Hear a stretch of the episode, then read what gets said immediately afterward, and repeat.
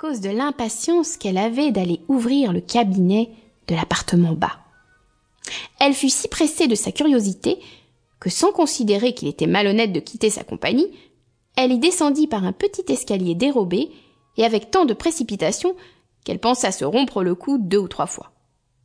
Étant arrivée à la porte du cabinet, elle s'y arrêta quelque temps, songeant à la défense que son mari lui avait faite, et considérant qu'il pourrait lui arriver malheur d'avoir été désobéissante.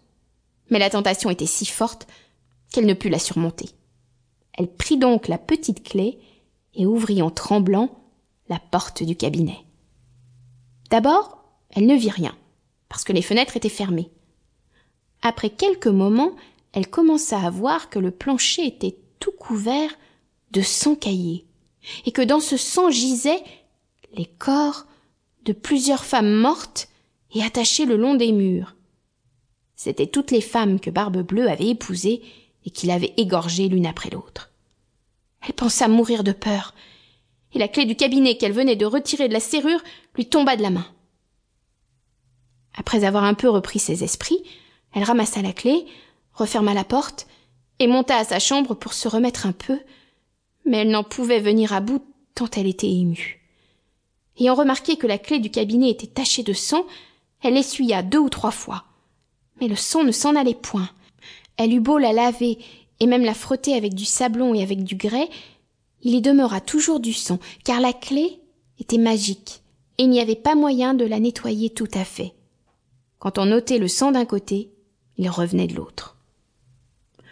Barbe Bleue revint de son voyage dès le soir même, et dit qu'il avait reçu des lettres en chemin qui lui avaient appris que l'affaire pour laquelle il était parti venait d'être terminée à son avantage. Sa femme fit tout ce qu'elle put pour lui témoigner qu'elle était ravie de son prompt retour. Le lendemain, il lui redemanda les clés et elle les lui donna, mais d'une main si tremblante qu'il devina sans peine tout ce qui s'était passé.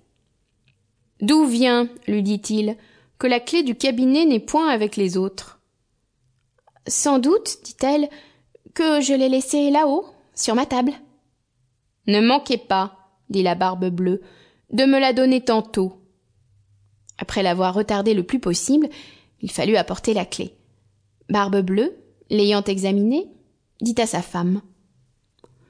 Pourquoi y a-t-il du sang sur cette clé? Je n'en sais rien, répondit la pauvre femme, plus pâle que la mort. Vous n'en savez rien, reprit Barbe Bleue. Je le sais bien, moi. Vous avez voulu entrer dans le cabinet. Eh bien, madame, vous y entrerez et irez prendre votre place auprès des dames que vous y avez vues. Elle se jeta aux pieds de son mari, en pleurant, et en lui demandant pardon, avec toutes les marques d'un vrai repentir de n'avoir pas été obéissante. Elle aurait attendri un rocher, belle et affligée comme elle était. Mais Barbe Bleue avait le cœur plus dur qu'un rocher. Il faut mourir, madame, lui dit-il, et tout à l'heure. Puisqu'il faut mourir, répondit-elle, en le regardant les yeux baignés de larmes, donnez-moi un peu de temps pour prier Dieu.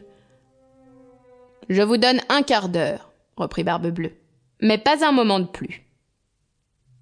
Lorsqu'elle fut seule, elle appela sa sœur et lui dit Ma sœur Anne, car elle s'appelait ainsi, monte, je te prie, sur le haut de la tour, pour voir si mes frères ne viennent point. Ils m'ont promis qu'ils viendraient me voir aujourd'hui, et si tu les vois, fais leur signe de se hâter. La sœur Anne monta sur le haut de la tour, et la pauvre affligée lui criait de temps en temps. Anne. Ma sœur Anne. Ne vois tu rien venir? Et la sœur Anne lui répondait. Je ne vois rien que le soleil qui poudroie, et l'herbe qui verdoie. Cependant Barbe Bleue, tenant un grand couteau à la main, criait de toute sa force à sa femme. Descends vite ou je monterai là-haut. Encore un moment, s'il vous plaît, lui répondait sa femme, et aussitôt elle criait tout bas. Anne, ma sœur Anne, ne vois-tu rien venir? Et la sœur Anne répondait Je ne vois rien que le soleil qui poudroie et l'herbe qui verdoie. Descends donc vite, criait la barbe bleue, ou je monterai là-haut. Je m'en vais, répondait sa femme, et puis elle criait. Anne, ma sœur Anne, ne vois-tu rien venir? Je vois, répondit la sœur Anne, une grosse poussière qui vient de ce côté-ci. Sont-ce mes frères? Hélas, non, ma sœur. C'est un troupeau de moutons.